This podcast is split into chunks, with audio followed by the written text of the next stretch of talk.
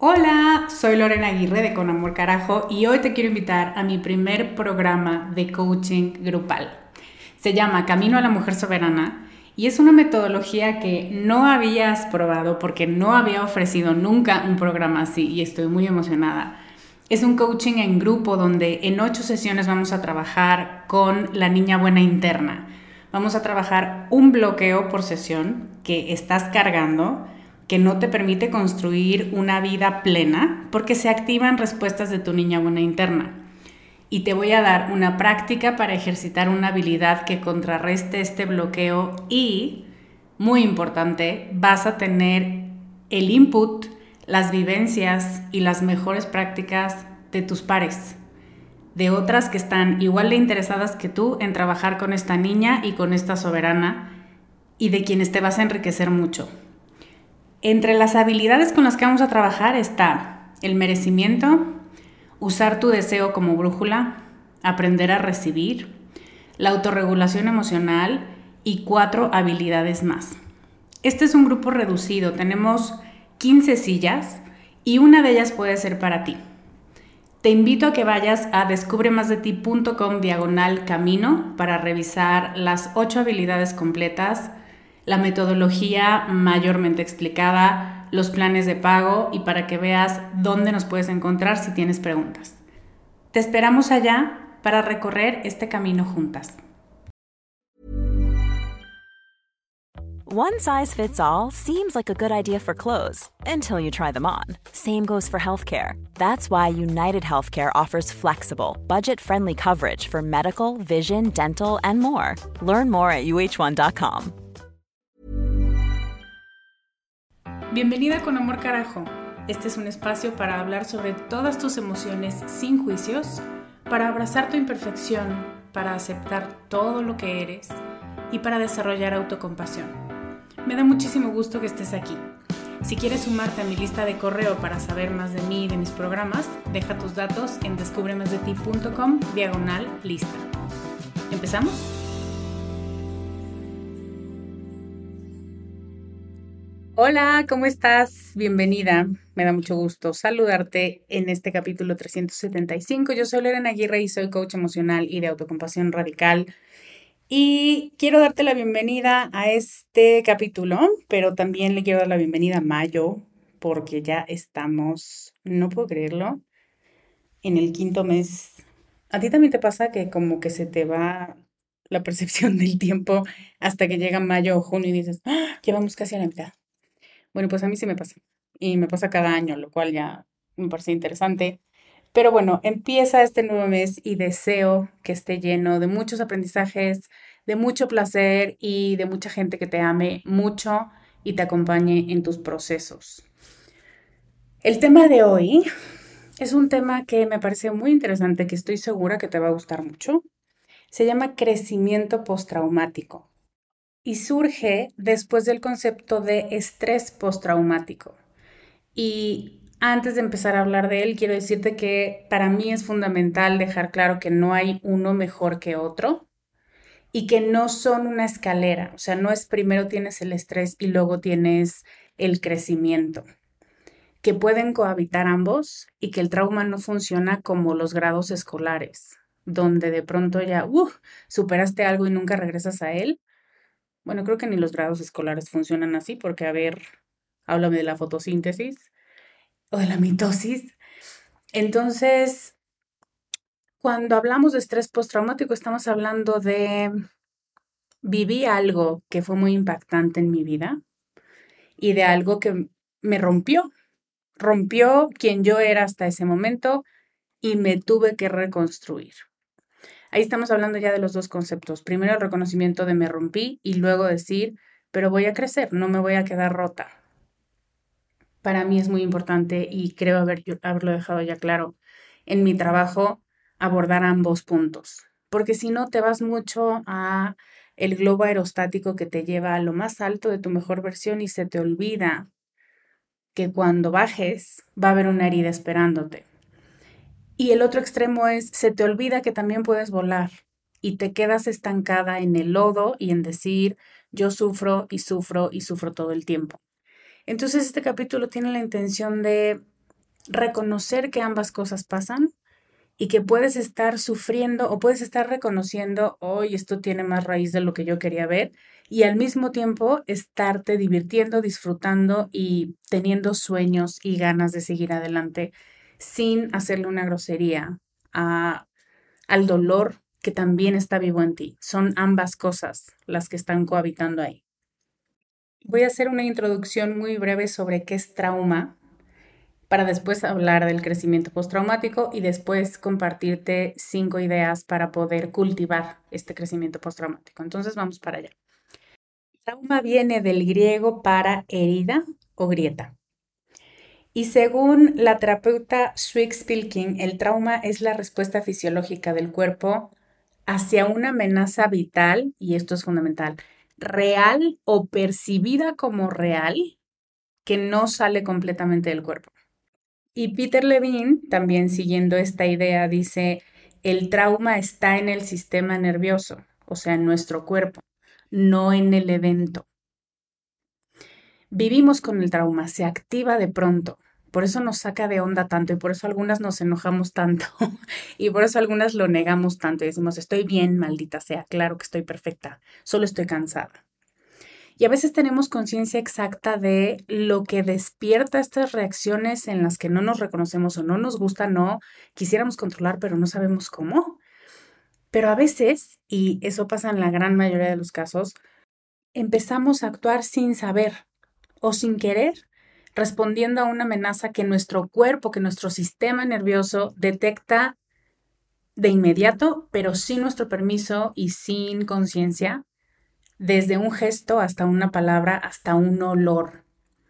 Mi mamá, que estuvo recibiendo quimioterapia en un hospital, cada vez que huele ese desinfectante, empieza a darle náuseas y me dice, huele a quimio.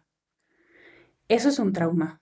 Eso es un reconocimiento de tu cuerpo diciendo, ah, en este aroma y además la nariz, el olfato es uno de los sentidos más antiguos evolutivamente hablando. Entonces, cuando se activan recuerdos olfativos, es todavía más pesada la carga y la sensación de peligro, por si te parece interesante. A mí me parece muy interesante ese pedazo de información. Em, y es tu cuerpo diciendo, la última vez que pasó esto o que olí esto, algo doloroso, algo triste, algo impactante, algo que marca un antes y un después, pasó.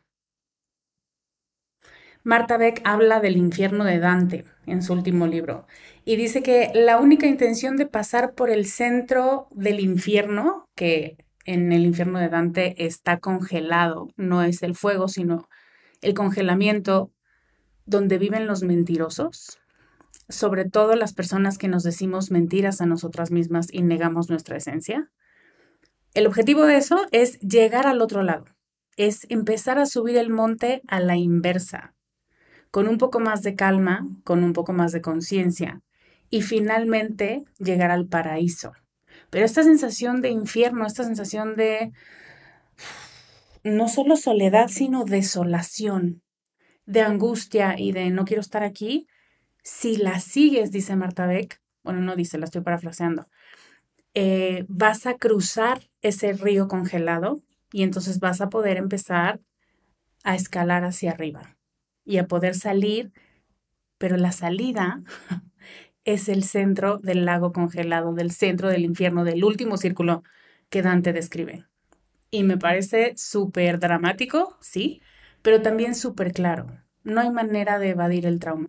Bueno, corrijo, hay muchas maneras de evadir el trauma, pero hay muy pocas, si no es que ninguna, funcional, donde a la larga digas, yo perfectamente no reconocí nada y mírenme qué funcional soy y qué feliz soy y cómo estoy em, en paz con este tema y con esta herida.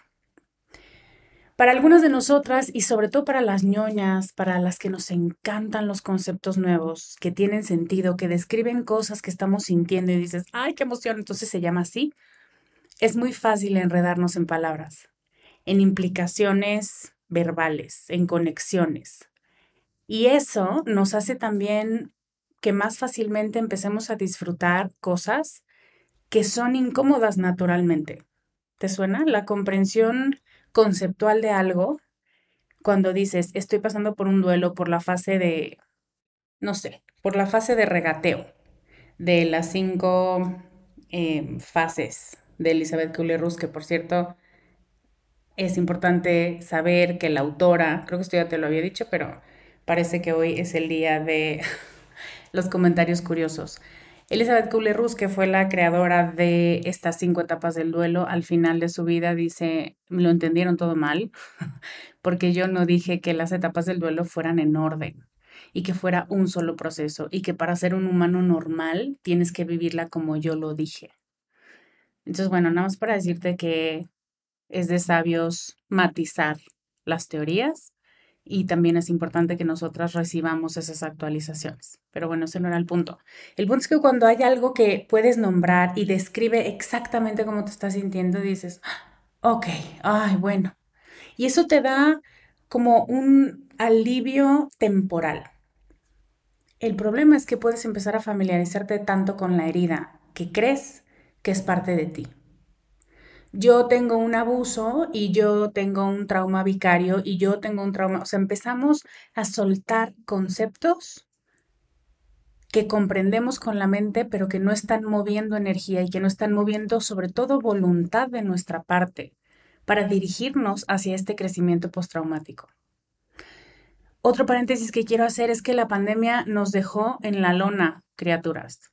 Entonces, como, oh, o sea, pero es que sí me quiero mover, pero no sé a dónde y no sé si esto vaya a ser muy seguro y qué tal que me muevo a otro lado y el otro lado está peor. Entonces, que si estás en esta parte de enamoramiento conceptual de cosas que te pasan, tiene sentido y además la pandemia lo reafirma, porque había muy poco que se podía hacer hace no tanto tiempo. Pero hoy, hoy yo siento no solo en mí, sino en la gente con la que trabajo y la gente que amo y con la que crezco todos los días, que ya estamos en un nivel donde dices, muy bien, ¿y ahora qué? Ya reconocí que esto estuvo muy doloroso, ya reconocí que no me gusta estar ahí y también reconozco que no tengo ni idea de cómo se sale de aquí. Esa chispa, esa comezón, es el inicio de este crecimiento, crecimiento humano, crecimiento de hacia tu nueva versión, hacia nuevas herramientas, hacia nuevos entornos y personas. Y también puede ser la semilla para diseñar este crecimiento postraumático, que implica reconocer, viví un trauma, no lo estoy negando, y también y al mismo tiempo, yo no soy mi trauma, yo no soy mis heridas, ni estoy marcada para siempre. Sí, sí pasó, sí, sí me duele. Y si me siento a ver el trauma, de pronto si me pongo muy triste. Está bien. Pero eso no significa que toda mi vida me la voy a pasar viendo el cuadro de tristeza que alguna vez en mi vida pasó. Todo el tiempo. Puedo reconocer que eso pasa y también decidir que no quiero convertirme en mi herida, que no quiero actuar desde la herida. Esta es la diferencia entre reconocer aquí algo se rompió versus construir tu casa en la grieta, ¿no? Es como, mm, no me parece muy inteligente, pero como quieras. Y como puedes imaginarte, es mucho más eficiente y nos ayuda más a crecer cuando actuamos desde la cicatriz y no desde la herida. Para algunas de nosotras es una cicatriz muy ligera, que se abre con facilidad, pero que cuando aprendemos a curarla y a cuidarla, cada vez más rápido podemos volver a una línea base y a decir, uy, cabrón, esto que me acaban de decir me acaba de despertar esta insuficiencia, este miedo, esta ansiedad, pero como yo ya tengo herramientas, puedo volver a mi línea base y decir, uy, ahora sí se volvió a abrir la herida, qué dolor. Bueno, pero ya está, ya está contenida. No necesariamente sana, no es como que no haya pasado nada, no le estoy negando, pero la contuve, no está infectada. ¿Cómo se trabaja con el trauma sin que te absorba toda la vida? Es una gran pregunta. El trauma a la larga puede provocar problemas en general, problemas en tu vida, incomodidad en tu vida, principalmente problemas de alimentación, de sueño, de salud. No es poca cosa que tu sistema haya percibido estoy en riesgo mortal. O sea, sí démosle su justa medida. Entonces, o le haces caso o lo ignoras no hay mucho margen de acción aquí. y casi siempre vamos a decidir ignorarlo porque creemos y nos han hecho creer que si no le haces caso al dolor, eventualmente se va a cansar, se va a callar, se va a dormir y va a dejar de estar molestándote. Lo importante es saber que siempre está necesitando sanar porque la herida es grande, el trauma es grande y sí puedes sentirte totalmente absorbida por este evento o esta serie de eventos dolorosos como pasa con la negligencia infantil y también puedes darle su espacio para sanar. Y esto es fundamental, no decir, te voy a conceder toda mi vida. Tú hazte cargo del volante. Eso no. Pero es, reconozco que esto duele y esta es tu habitación. De esta habitación no salgas, porque el resto de la casa no es tuya. El resto de mi espacio no es para ti. En la clase del lunes, que por cierto, todavía puedes inscribirte a la de los próximos dos lunes en descubremasdeti.com diagonal clase, les compartía a las asistentes cómo el trauma y las heridas de la infancia, los corazones rotos, todo lo que duele y que cuando piensas en ello te apachurras, puede pensarse como una enfermedad crónica. Y yo sé que aquí podemos tener diferentes opiniones porque nos han enseñado que el estado óptimo del ser humano es la salud y si no tienes salud entonces estás jodida. Yo no estoy de acuerdo y yo creo que una persona que no tiene un estado óptimo de salud no está jodida y puede ser feliz. Pero esa soy yo. Entonces imagínate que tienes colon irritable, que tienes diabetes, que tienes migrañas.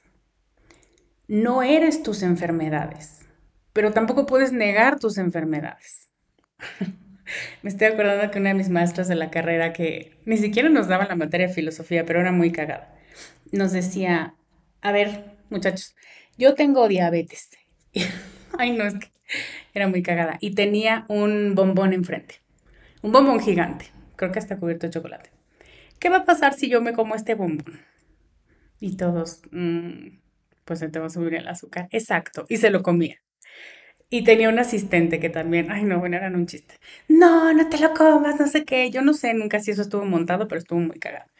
Entonces, puedes reconocer, estoy enferma y no me importa, o negar, claro que no estoy enferma, a mí me vale, yo me puedo comer los bombones que yo quiera.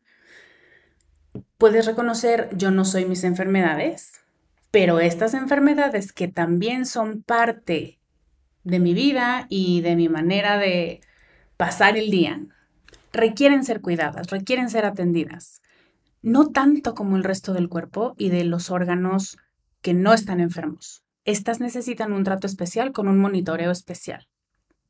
Lo que quiero decirte es que no dejas de vivir, pero sí le pones atención a ciertas cosas más que a otras, más que al promedio de cosas que haces en tu día. Más que quien no tiene la experiencia de diabetes o de migrañas o de endometriosis, por supuesto. Sabes cosas médicas que el resto de la gente que no vive con, esa, con ese padecimiento no sabe. Y puedes seguir teniendo una vida plena, una vida activa, una vida feliz sin estar todo el día consumida por eso que no va bien, torturándote por en qué bombón te habrá dado diabetes. O sea, es que puedes, es que puedes. Pero eso pasa cuando construyes la casa en la grieta. Tiene sentido. Entonces, seguramente me has escuchado o me escucharás decir que se puede vivir con trauma, de hecho todos los humanos vivimos con trauma, actuar desde la cicatriz y ser felices y ser plenas y estar en paz. Porque tener una enfermedad, haber vivido trauma y básicamente ser una humana imperfecta, finita y con un cuerpo que se acaba, no es una sentencia, no es un castigo. Es una realidad que nos sucede por ser humanas, una realidad que necesita ser reconocida como dolorosa, como especial, hay que ponerla en un lugar importante para estarla monitoreando. Y eso es todo. Sin angustia, sin sufrimiento, sin pena por estar incompletas o por estar rotas. Y el enfoque del crecimiento postraumático es muy interesante porque es una invitación a explorar y a resignificar estos eventos traumáticos que te hacen sentir que el mundo es un lugar inseguro. El crecimiento postraumático implica, para mí al menos, decir, sí, esto pasó, esto me dolió, no lo voy a remover más de lo necesario, pero tampoco lo voy a minimizar. Y me voy a contar una historia diferente para comprender lo que pasó y encajarlo con lo que quiero creer de mí, actualizarlo con las habilidades que hoy tengo. Para mí, Lorena, solo así funcionan esos pensamientos que o estas imposiciones que de pronto nos dicen de no seas víctima, elige tu propia historia.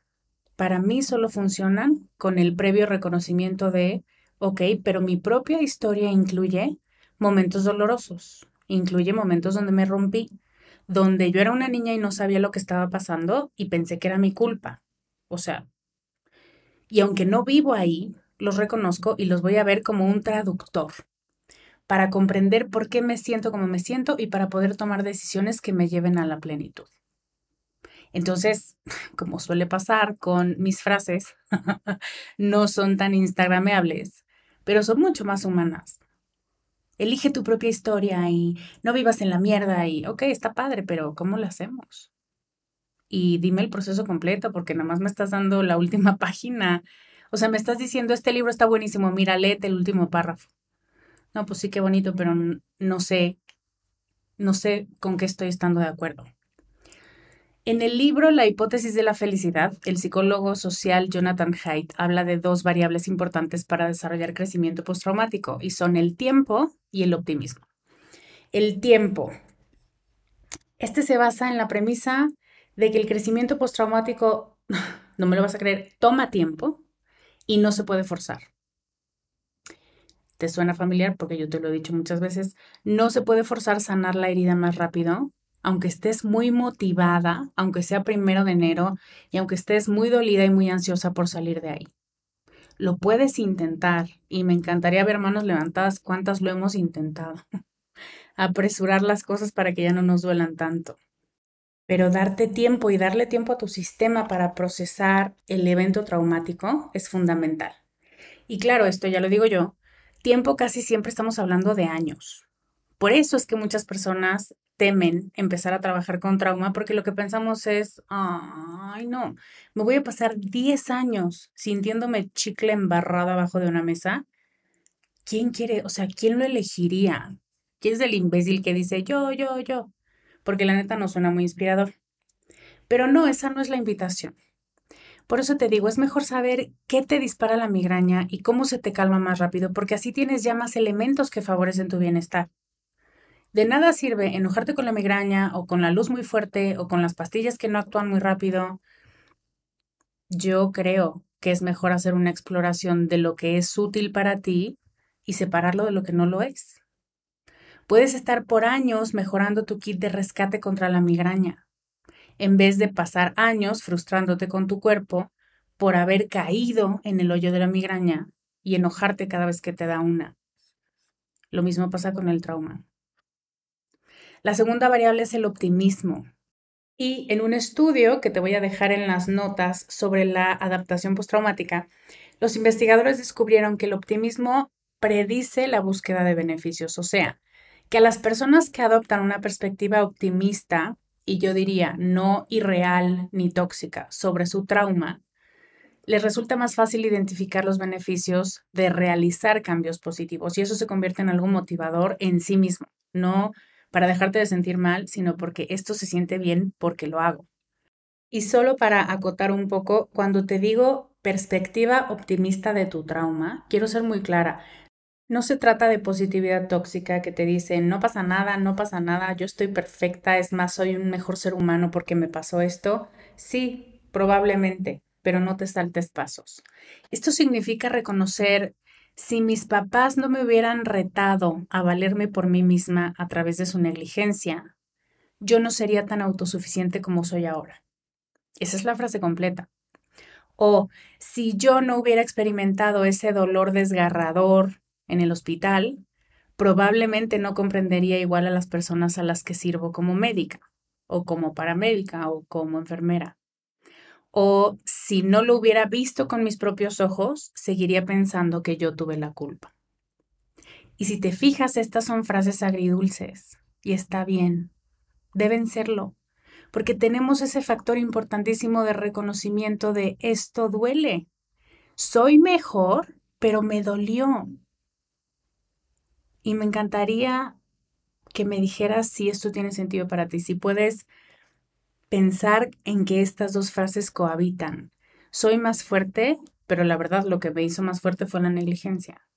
Soy más empática, pero la verdad lo que me hizo más empática fue que yo perdí a alguien por esta misma enfermedad. O sea, pasó algo que me rompió y de ahí, aquí está el crecimiento postraumático. De ahí yo crecí. Pude no haber crecido, ¿eh? Por supuesto que sí, pero decidí crecer y tuve el entorno y el contexto para poder crecer y lo tomé. Y llegamos al reconocimiento optimista de estoy sacando algo bueno de aquí. Esto tiene sentido. Soy autosuficiente, soy empática y estoy libre de culpa.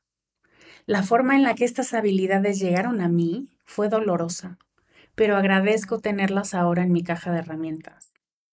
Son ambas. Esto se llama pendulación. Vas de un lado a otro donde dices, ah, esto está poquito de la mierda, pero mira del otro lado, qué bonito y qué luminoso. Y puedo jugar yéndome de un lado a otro sin perderme en un extremo. Y estas variables, tiempo y optimismo, son la diferencia entre vivir en la herida y crecer a partir de ella. Creo que todas estamos necesitando mucho sentirnos más fuertes, más confiadas en nuestras capacidades, em, con más recursos para valernos por nosotras mismas, sobre todo recursos afectivos. Y este enfoque es un doble beneficio porque cuando notas la herida y el regalo que te dio, te fortalece de inmediato, sin forzar nada, solo reconociendo porque esto me pasó y así reaccioné, hoy me siento más en paz conmigo y con mi vida.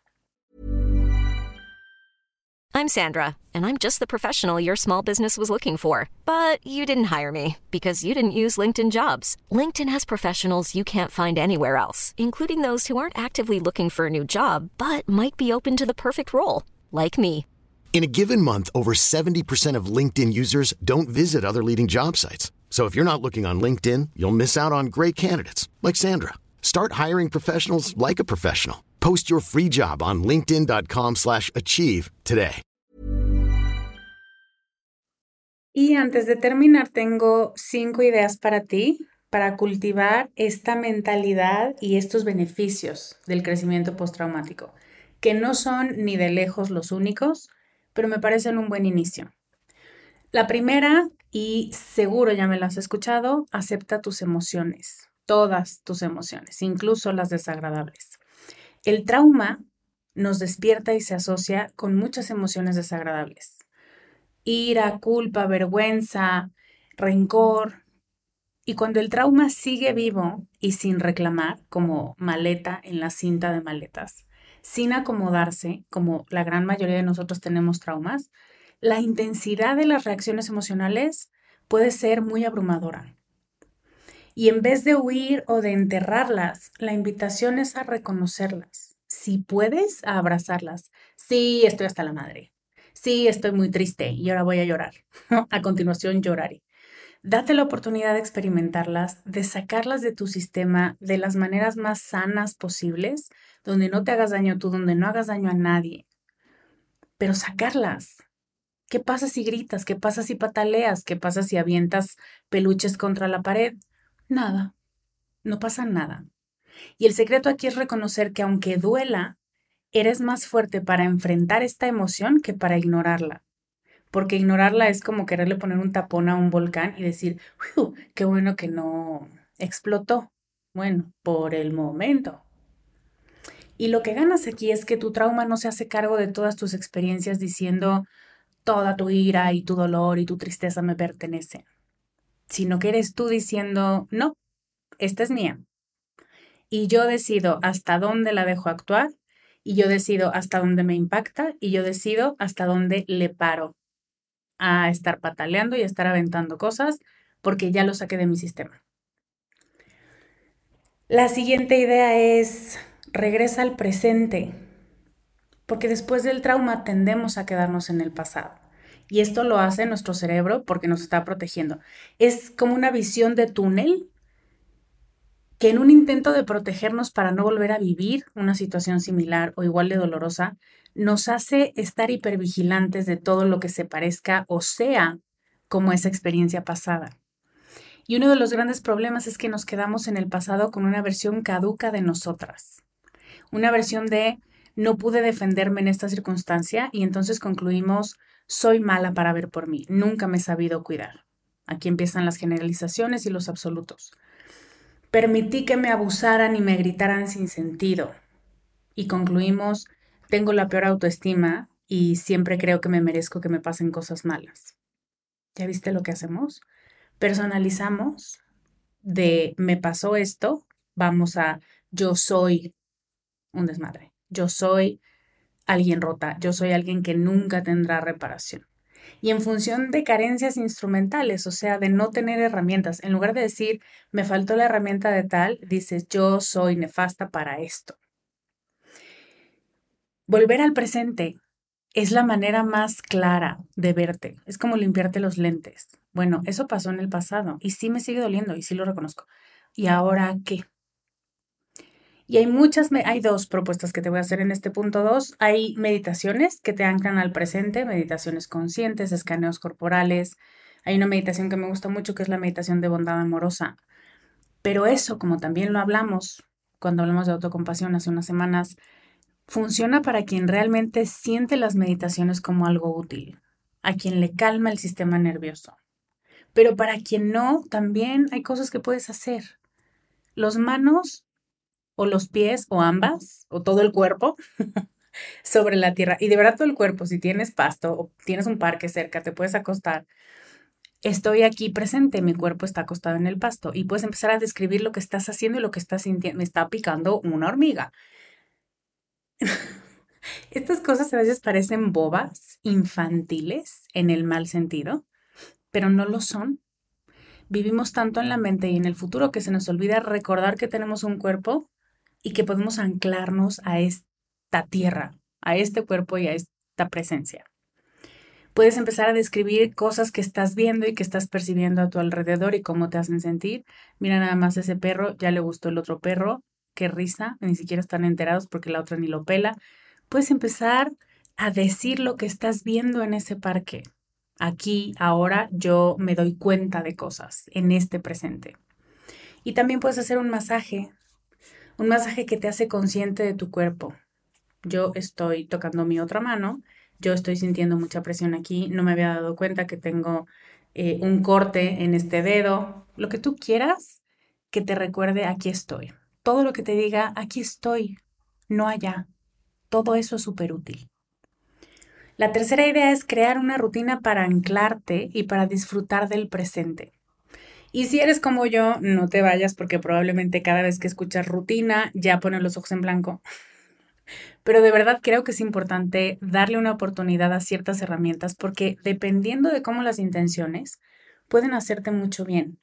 En el caso de las rutinas para integrar trauma, la intención es crear disciplina alrededor de actividades que a ti te resulten sanas, placenteras y que despierten la alegría, el juego y la diversión. Y te voy a poner un ejemplo muy tonto.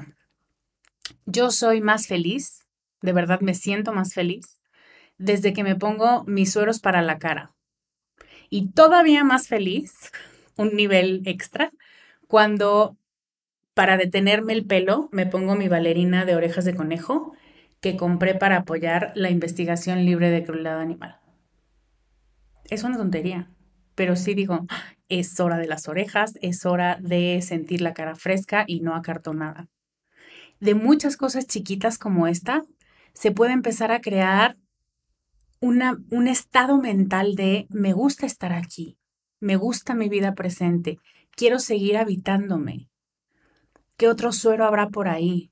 ¿Qué hace la gente para, además de cuidar su cara, también, no sé, cuidar sus pestañas? No sé.